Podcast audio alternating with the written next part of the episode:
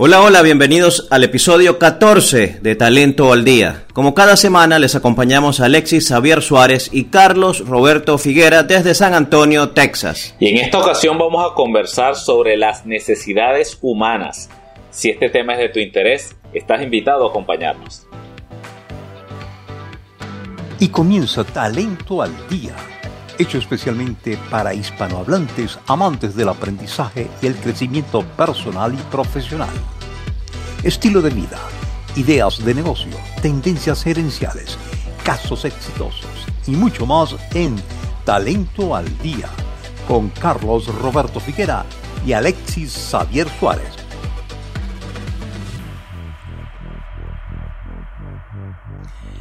Cuando estuvimos conversando hace unos días, Alexis, de qué enfoque darle a, esta conversación, tú me hiciste una pregunta muy esclarecedora. Bien, y que ahora quiero hacértela yo a ti para que la audiencia se entere eh, cuál es la utilidad de saber de ese tema. Bien, entonces, ¿para qué nos serviría conocer sobre las necesidades humanas? Ah, bueno, qué bien, qué bien que me la devolviste. Sabes que justamente eh, la intención fue enlazar también de lo que veníamos conversando en el, en el episodio anterior, que fue el de la felicidad, del episodio 13. Aquí estamos en el 14. Y justamente cuando comienzan todas estas investigaciones con relación a las necesidades humanas, tenía que ver, eh, pues creo que uno de los pioneros fue Abraham Maslow, y fue justamente en búsqueda de qué son las cosas que el ser humano necesita satisfacer para alcanzar esa felicidad. Y de ahí surge ese primer modelo de necesidades humanas que él realiza, un modelo jerárquico, de hecho él lo plantea como un modelo jerárquico, y del cual después se han derivado otros modelos.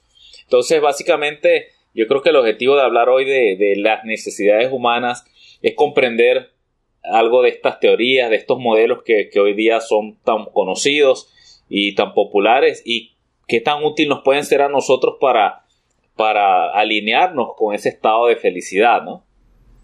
Sí, sí, este, también como para, para reconocer en nosotros este qué, qué grado de satisfacción estamos sintiendo en algún momento o a qué se debe quizás a ciertas cosas que, podamos estar experimentando, sensaciones, sentimientos, etcétera, forma parte de el, el autoconocimiento que podamos eh, tener de cada uno de nosotros. Eso hablando a índole personal.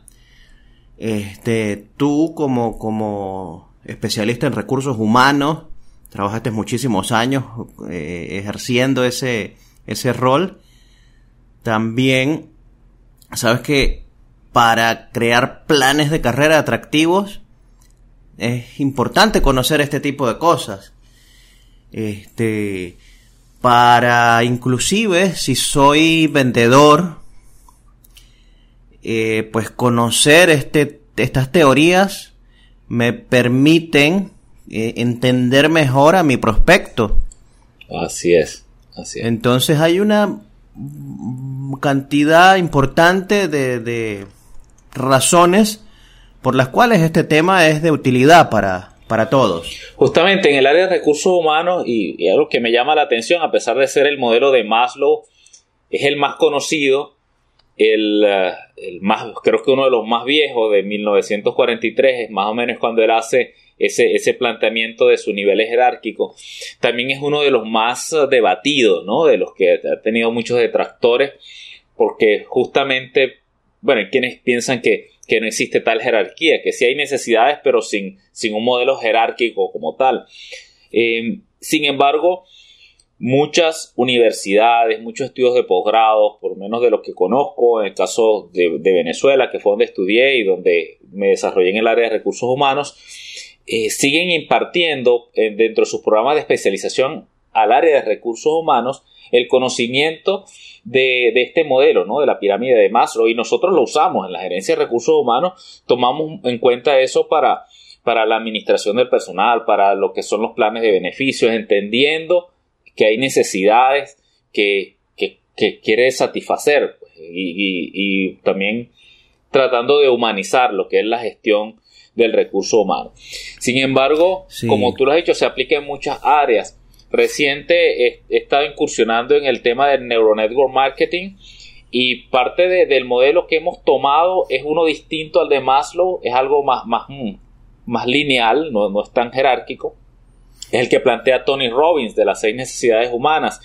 Y lo utilizamos dentro de este, de este de este concepto de neuronetwork marketing para conectar, para crear vínculos, para fidelizar a los colaboradores, que es parte de lo que se busca en estos sistemas de redes de mercado. Entonces, efectivamente sí, tiene, tiene aplicaciones, muchas aplicaciones y, dependiendo del modelo puede ser más efectivo en un área o en otra, ¿no? Claro, ¿no? Y, como planteas en, en, el caso de Maslow, es cierto que hay muchos detractores. Yo he estado eh, leyendo un poco eh, sobre el tema. Eh, y existen inclusive, pues de hecho, los principales detractores que me he encontrado son los psicólogos. Eh, sin embargo, pues yo rescato allí el tema de que, como bien lo planteaba, fue la primera propuesta que surgió. Eh, nos dio un piso, nos dio un basamento, nos dio como una idea de, de de por dónde entrarle a todo este tema de, la motivación y la búsqueda de la felicidad, etcétera. Entonces, bueno, como toda cosa que surge eh, en, primera instancia, pues es susceptible a mejoras. Eh, y, y, justamente una de las mejoras a esa propuesta de Maslow es la de Alferder, que eh, de alguna manera reagrupa las categorías que nos propone Maslow en su famosa pirámide y habla de tres categorías. Habla de una categoría de existencia, de relación y de crecimiento. Si analizamos, pues guarda una estrecha relación con el modelo que propuso Maslow. Existencia, relación y eh, crecimiento, sí. Sí, se conoce como teoría ERG por las siglas en inglés de estos tres elementos. Entonces, ¿qué es lo que hizo Alderfer? Él mm, agrupó las categorías que propone Maslow en estos tres elementos. Sin embargo, en, en, la puesta en práctica de todo esto, encontró, y aquí es el, el aporte principal de esta teoría, que a diferencia de Maslow, eh, no necesariamente yo tengo que satisfacer el nivel inferior para comenzar a, pensar en el siguiente. Esta teoría nos dice que eh, pues nosotros podemos satisfacer en simultáneo eh, las tres categorías. Entonces, bueno, es un poco más flexible en ese, en ese aspecto. Sí, sí, bien interesante, ¿no? Tiene, tiene, bueno, tiene sentido justamente por las propuestas que han venido haciendo los detractores. De todos modos, pues para, para quienes acá no, no conozcan, estamos, hemos hablado del modelo de Maslow. Maslow plantea cinco niveles dentro de su pirámide. El primero es de necesidades básicas, el segundo que tiene que ver con las necesidades fisiológicas, el segundo es de la necesidad de seguridad y, y protección, la búsqueda de la, protección. Y creo que ahí entraría entonces la primera categoría del modelo que plantea, ¿no? Que es mm, el de existencia. El de existencia, tiene que ver con necesidades básicas, seguridad y protección. Luego, Maslow plantea un tercer nivel que son las necesidades sociales, de interactuar, de, de convivir, de tener relaciones con otras personas. Y una cuarta que es la necesidad de estima, entonces la relación conmigo mismo, es las dos, las dos áreas de las relaciones, hacia afuera y hacia adentro. Entonces ahí se conjuga con el segundo del modelo que, que es el, de, el de existencia justamente. Perdón, de relación. Relación, relaciones justamente.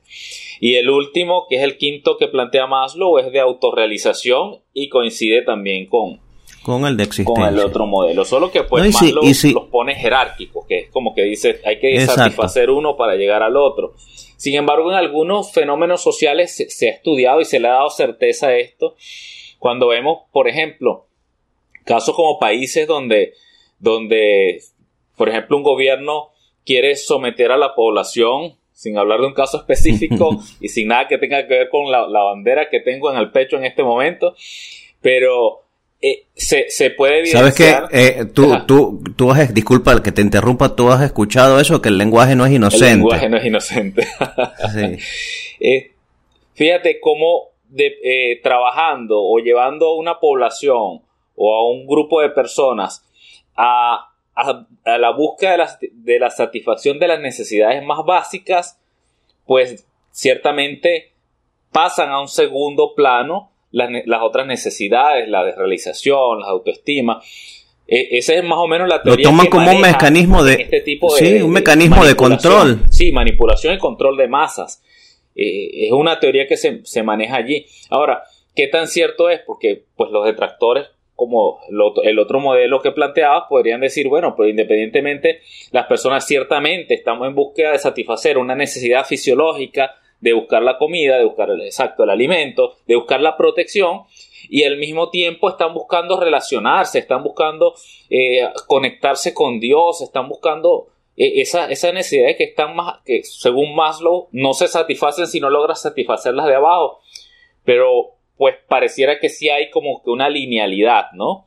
Obviamente cuando le, le, afecta las necesidades de la base, todo, todo el sistema se altera. Es lo, es lo que pareciera ocurrir. Sí, pero, pero fíjate, me viene eh, a, la mente justamente el caso del, de, pues de lo que está sucediendo actualmente en Venezuela con DirecTV. Eh, si nos vamos a redes sociales, una, algunas personas dicen, bueno, pero ¿de qué, qué, tanto se quejan de que les hayan quitado el DirecTV? Este, ocúpense de, de, de, de derrocar a la dictadura, etcétera. Pero es que justamente, si, si nos ponemos en el lugar de las personas que están ahorita en este momento en Venezuela, que están sufriendo todas las calamidades que pues que sabemos que sufren, oye, que les quiten que quizás el único medio de distracción que tenían a su alcance, el único medio eh, por el que medianamente podían estar informados de lo que estaba sucediendo, este, oye, es un golpe duro para, para esas personas. Entonces, si bien están buscando satisfacer las necesidades elementales o de existencia, oye, es comprensible que estén buscando eh, eh, también moverse hacia, hacia otras, hacia la satisfacción de otras necesidades. Exacto. Entonces, si lo analizamos desde este punto de vista, pues pareciera así tener lógica eso de que podemos buscar satisfacer eh, los diferentes niveles en forma simultánea. Bueno, de hecho esa es la, propuesta también que hace Tony Robbins, la propuesta de él y en caso particular para lo que, lo que trabajo en coaching, en intervenciones de programación neurolingüística, eh, me apoyo mucho en este modelo que es relativamente lineal, o sea, él plantea cuatro necesidades de la personalidad eh, como un solo bloque, que son la de, la, de seguridad, certeza. Fíjate, él acá no toca los niveles de necesidades, de necesidades fisiológicas, ¿no? Lo, que tiene que ver, lo que plantea Maslow como necesidades básicas, sino comienza desde más arriba, desde, desde lo que él llama necesidades de la personalidad. Seguridad y certeza es esa necesidad de, pues, de tener seguridad, de tener protección, de tener certeza de las cosas. Eh, variedad que tiene que ver con, con, el buscar la diversión, el ocio que tú planteabas hace rato, ¿no? El caso de, del ejemplo que pusiste, em, de, buscar cosas distintas, ¿no? En la vida. Eh, amor y conexión, que es la parte de las relaciones, conectarse con otras personas y satisfacer esa necesidad de amor. Significancia, que tiene que ver con eh, ser valorado, e, eso es, eso es significancia, que me valoren. Em, y luego, si coloca por encima de esas cuatro, dos necesidades que las llama transpersonales, que es la de contribución, cómo contribuyo yo al, al entorno, y crecimiento, cómo pues crezco en, en, lo intelectual, en lo espiritual, en, en lo personal.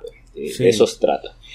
Ese es otro fíjate que están, que están muy relacionadas estas, estas tres teorías que hemos mencionado hasta ahora. Maslow, Alderfer y la de Tony Robbins. Sí, sí. Este, modelo me parece eh, bien, bueno, creo que en el de Maslow también hace el planteamiento de, de cómo se satisface en lo positivo y en lo negativo. Y pues es más o menos el mismo enfoque que le viene dando Tony, ¿no? Cómo satisfago cada una de estas este, necesidades, tanto en, en, el, en, el, aspecto positivo, por ejemplo, amor y conexión, ¿cómo, lo satisfago positivo? Pues cuando, cuando doy amor, cuando eh, abrazo a mi familia, cuando demuestro ese amor a mi familia, pero ¿cómo lo satisfago en lo negativo? Pues cuando me victimizo y busco que venga a consolarme, cuando, ah, por ejemplo, eh, entro en estado de celo para, pues esa es una forma quizá de, de demostrar o de satisfacer esa necesidad de amor que tengo a través de, de estas emociones negativas o de, estos, de estas actitudes negativas.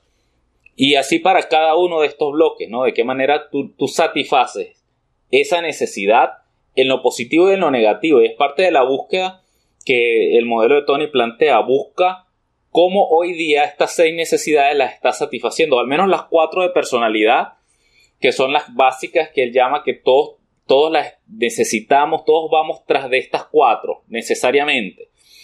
Y las otras dos, él él lo plantea como que, bueno, una vez que tú logras satisfacer eso, una vez que tienes conciencia de la satisfacción de estas cuatro necesidades de la personalidad, es que buscas trascender entonces hacia cómo contribuir a los demás o cómo, cómo crecer eh, en lo personal. Sí.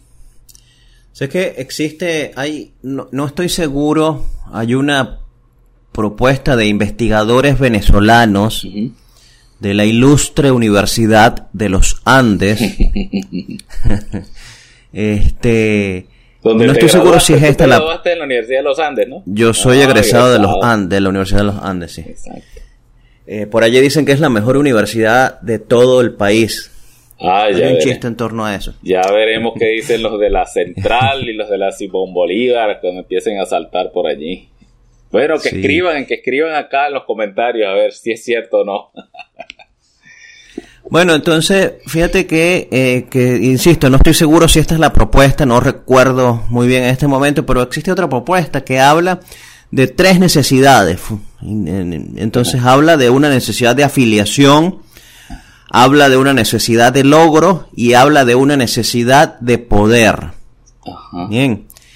Este, de alguna forma, si se analiza eh, el contexto o, el, nivel de desarrollo que tiene un país en general, uno puede saber en qué orden están las necesidades a término promedio de su población. Entonces, por ejemplo, en países desarrollados, eh, por lo general, eh, se mueven en torno al logro Primero, em, la primera necesidad es de logro, la segunda de afiliación y la última de poder. Pero en los países subdesarrollados se invierte. Mm. Entonces, en primer lugar es la búsqueda de poder, luego de afiliación y por último el logro. Entonces, bueno, esa, es otra teoría. Cualquier parecido con la realidad, pues. Pura coincidencia. Sí. Sí, sí, tiene mucho sentido. Creo que esa es la propuesta que, que realizaron estos investigadores venezolanos. Interesante, interesante. Ya, ya es pues un tanto distinta a las otras que hemos compartido hasta ahora. Bueno, al fin y al cabo, eh, yo pienso que, lo importante del modelo es ser consciente, ¿no? Eh, de, de, que ciertamente tenemos necesidades y vamos y nos movemos, nos motivamos por estas necesidades que están allí, forman parte de nuestra, de nuestra psicología, están allí.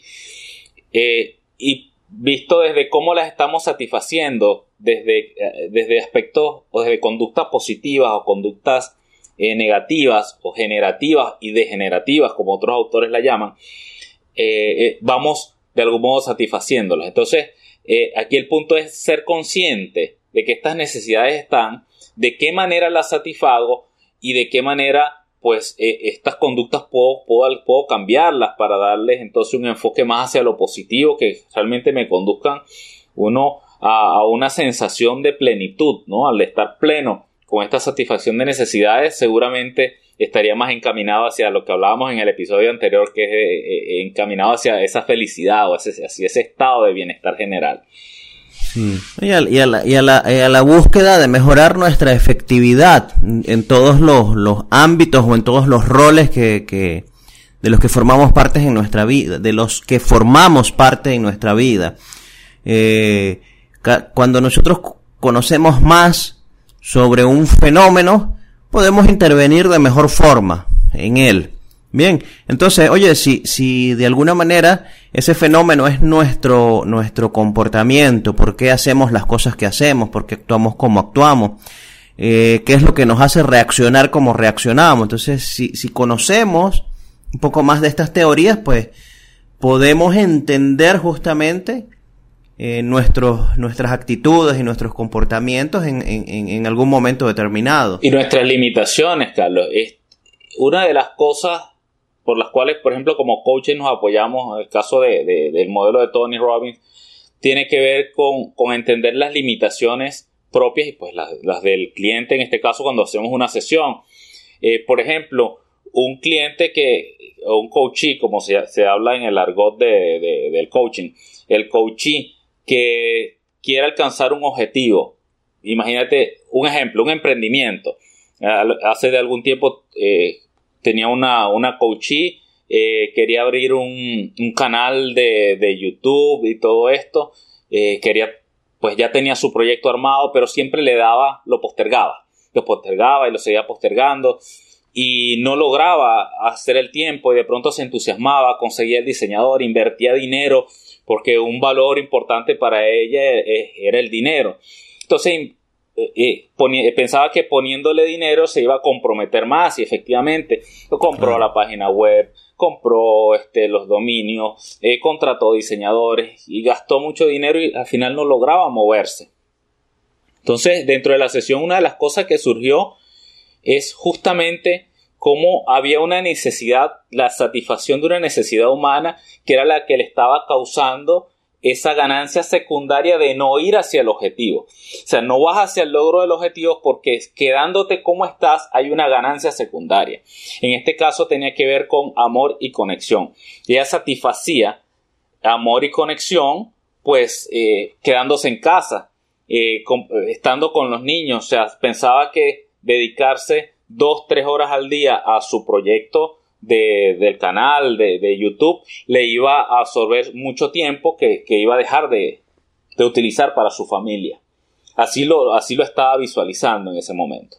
Entonces, pues en ese caso lo que se hizo fue, es un acto de conciencia, de darte cuenta, hay una necesidad que el, el, hecho de que la estoy satisfaciendo de la forma en que lo hago actualmente me impide que haga otras cosas. Entonces, ¿de qué manera, y es el planteamiento que se le hace a la, persona, de qué manera puedo satisfacer la persona, la, perdón, puedo satisfacer esta necesidad de conexión con mi familia, en este caso, de amor a, mi familia, aun cuando decido emprender en este proyecto. ¿De qué manera puedo satisfacer esta necesidad? Y pues se hizo un plan y efectivamente dijo, oye, bueno, mira, ciertamente estoy tiempo con los niños, pero la verdad es que no es un tiempo de calidad. Es un tiempo pues que estamos en casa y entre pelear y recoger las cosas y consentirlos un rato, pues igual se nos va el día y no hay un tiempo de calidad, no hay un tiempo efectivo. Están viendo televisión, estamos en la casa, pero no es un tiempo efectivo. Si yo en su lugar me hago una planificación voy a estar ciertamente dos, tres horas al día en este proyecto y esas dos, tres horas yo me comprometo a que el, cada sábado voy a salir con los niños a hacer una actividad que no estamos, que no era habitual en, mi estilo de vida. Es una, una actividad donde yo esté un tiempo de calidad con ellos y sienta que satisfago realmente esa necesidad de amor y de conexión. Y pues se comprometió a sí misma, porque el compromiso no lo hace con uno como coach. El coach y el cliente hace el compromiso es consigo mismo. Se comprometió con ella a hacerlo de esa forma y efectivamente lo logró. Es parte de justamente de las limitaciones, de los impedimentos que ocurre cuando alguien quiere alcanzar un objetivo y, y de pronto se siente que no sabe por qué, no lo, no lo logra.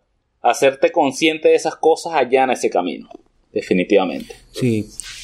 Yo fíjate que creo que una de las cosas que constantemente hace que no le pongamos interés y atención a las cosas que nos proponemos es que muchas de esas cosas vienen por influencias externas, por modas, por lo que se está llevando en el momento, porque pues hay personas cercanas a nosotros que lo están haciendo, etcétera. Entonces, eh, pues una forma es, mira, que yo escoja cualquiera de estos modelos. El de, el de Maslow, el de Alderfer, el de Robbins. Entonces que comience a evaluar nivel por nivel. Y me autoevalúo de forma eh, subjetiva, del 1 al 10. ¿Qué tan satisfecho estoy en este nivel de necesidades? 1 es lo menos, 10 es lo más. Me evalúo en 8. Entonces, ¿qué puedo hacer? ¿Qué meta puedo proponerme que me ayude a elevar el nivel de satisfacción en este renglón? Y así voy chequeando uno por uno, como una forma de, de, conectar más con lo que, con lo que realmente nosotros necesitamos, lo que nosotros deseamos y de alguna manera filtrar toda esa influencia externa que tenemos. Sí, a eso le agregaría, eh, me parece poderosísimo ese ejercicio, solo le agregaría, es, además de decir, por ejemplo, este lo satisfago como un 8, ahora, ¿con qué conductas lo satisfago? ¿Son con conductas positivas o con conductas negativas? ¿Qué conductas hago por ejemplo, para satisfacer la variedad. Yo me siento muy feliz con la variedad porque pues todas las noches salgo a fumar marihuana con los amigos y si no me, me tomo unos licores el otro día con, con el otro amigo y o sea, eso es una forma de satisfacer la necesidad, pero esa conducta es positiva, realmente está ayudándote a construir un estado de salud adecuado. Seguramente no. Entonces, ah, ok, estoy satisfecho, pero lo estoy haciendo desde, desde conductas negativas. Entonces, no, bueno, ¿de qué manera puedo hacer un reencuadre aquí? Y empezar a incorporar conductas positivas que me satisfagan eso. Y esa es justamente una de las, de las razones por las que, por ejemplo, eh, las personas no se mueven de, estos, de, estas situaciones, ¿no? En el caso de los vicios, porque los vicios, eh, entrar en sustancias, en, drogas, en el, alcoholismo, eh, normalmente están asociados, pueden estar asociados a reuniones, a compartir, a salir, y eso le da variedad le da conexión, entonces se asocia con dos, al menos dos necesidades. Y cuando una conducta se asocia a dos o más necesidades, eso eh, se convierte en un vínculo, es casi un, vicio. Y, es más difícil torcerlo. Ahora, ahí es donde, ahí es donde justamente comienza el ejercicio desde la autoconciencia, de qué manera puedo satisfacer esta variedad y esta conexión con haciendo otras cosas, ¿no? Puedo ir satisfaciéndolas. Pues entonces, bueno, ahora este, voy a meterme, voy a, voy a hacer natación, voy a nadar, o voy a correr, voy a salir al parque y me encuentro con los amigos y vamos a, jugar bowling o vamos a jugar béisbol, softball, cualquier cosa que, que pues te, te, alejen de esas conductas negativas. Por cierto, a la audiencia, si escuchan un ruido de fondo es porque está cayendo una tormenta al momento de esta grabación y la, la, grabación anterior también tuvimos un incidente y no, no pudo quedar. Así que, pues, esta va a salir con tormenta. Es así. Tenemos una tormenta eléctrica de fondo. Sí. Fíjate que me, me, me, hiciste recordar, Alexis, el, el live que tuvo Luis, Luis Figuera, con Roberto Blanco. Bien.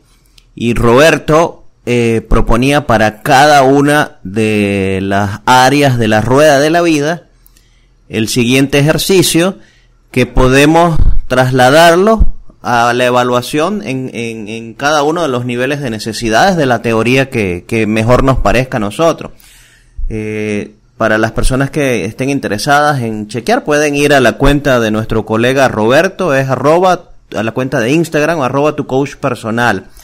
Pero él lo que propone en su ejercicio es que para cada una de las ruedas de la vida, chequeemos eh, en, que nos permita qué cosas podemos aumentar en un área específica, qué cosas podemos incorporar, qué cosas podemos reducir y qué cosas podemos eliminar.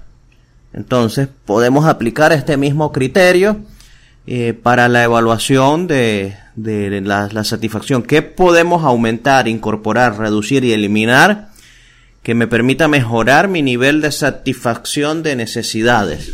Siendo ecológicos, ¿no? Ya aquí entra un tema Siendo ecológicos, obviamente. De ecología. Y ecología en este, en este contexto se refiere a lo que a cómo afecta mi vida y la vida de otros, de mi entorno. No, no, no se trata, pues, solo de, de la ecología de la naturaleza, sino de, la ecología personal, de la ecología íntima. O sea, estas acciones que voy a implementar para eh, introducir más variedad o más significancia en mi vida, por poner un ejemplo, o, en el caso de, de Maslow, estas medidas que voy a tomar para trabajar mi autoestima, la necesidad de autoestima que está más arriba, eh, cómo afectan mi vida actual, cómo afectan mis relaciones, cómo afectan mi familia, eh, lo afecta en negativo, lo afecta en positivo, y si es ecológico y, realmente va a brindar un resultado, un impacto positivo, no solo para ti, sino también para tu entorno, pues nada, eh, para adelante, implementarla, ¿no? Yo creo que, es una buena estrategia esa que, que plantea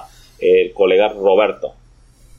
Sí, entonces, eh, pues bueno, lo, que hemos querido es hacer justamente un repaso por algunas de las teorías que existen.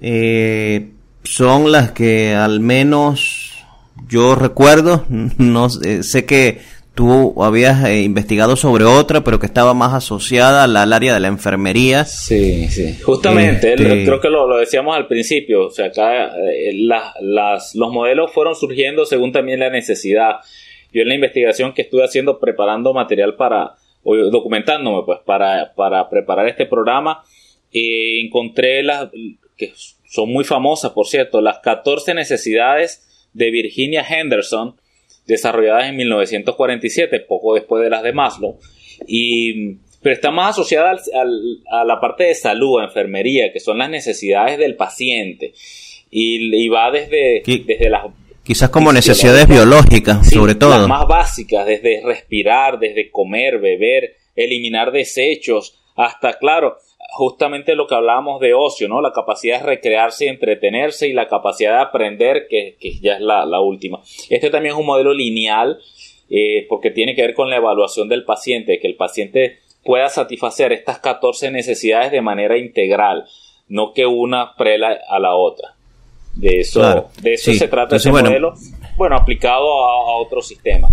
Yo no, nunca lo he visto aplicado en otra área distinta al área de salud. No sé si algún, alguno de nuestros escuchas la conoce y quiere compartir algo de esto. Bienvenido, nos puede dejar un audio por las plataformas de podcast para darle el feedback o escribirnos en el canal de YouTube donde también podemos leemos sus comentarios con frecuencia. Así es. Entonces, eh, pues bien, lo que hemos querido es repasar estas teorías para, para sobre todo recalcar la importancia que tiene conocerlas para ser más efectivos en nuestro accionar diario. Para ser más efectivamente, como ¿Cómo es el canal tuyo ahora? Me, enteré ah, que cambiaste de canal, Carlos. Cuéntanos. Contexto efectivo, se arroba contexto efectivo. Arroba contexto efectivo, ah, ok. Sí. Entonces, para tener un contexto más efectivo. Así es. Entonces, eh, bueno, lo que, lo que se me ocurre también, Alexis, es que podemos incorporar un nuevo obsequio a la página web de talentoaldía.com. Ajá. Eh, que se lo vamos a enviar ya a las personas que se suscribieron y las nuevas que se suscriban lo van a recibir adicional a los creo que ya dos obsequios que tenemos allí. Sí. después alguna vamos a sistematizar el ejercicio que propusimos hace un rato para evaluar y mejorar eh, la satisfacción en, en los diversos niveles de, de cada uno de estos modelos y que sirva también eh, como un mecanismo de plantearnos metas que tengan más que ver con nosotros y no con las influencias que recibimos del entorno. Excelente, excelente. Bueno, con esto nos despedimos entonces.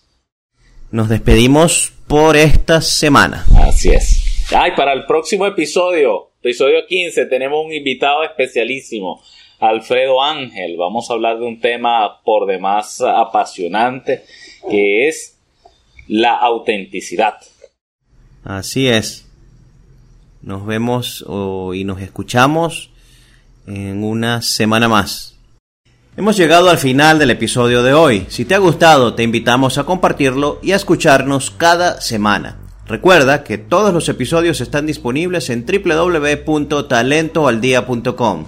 Te invitamos también a que nos sigas en nuestras cuentas de Instagram, arroba talentopodcast, arroba alexisavierpnl y arroba contexto efectivo. Recuerda visitar también www.talentoaldía.com donde al registrarte recibes en tu correo electrónico algunos obsequios que tenemos para ti. Que tengas buenos días, buenas tardes o buenas noches según nos escuchas. Gracias por tu compañía y hasta el próximo episodio.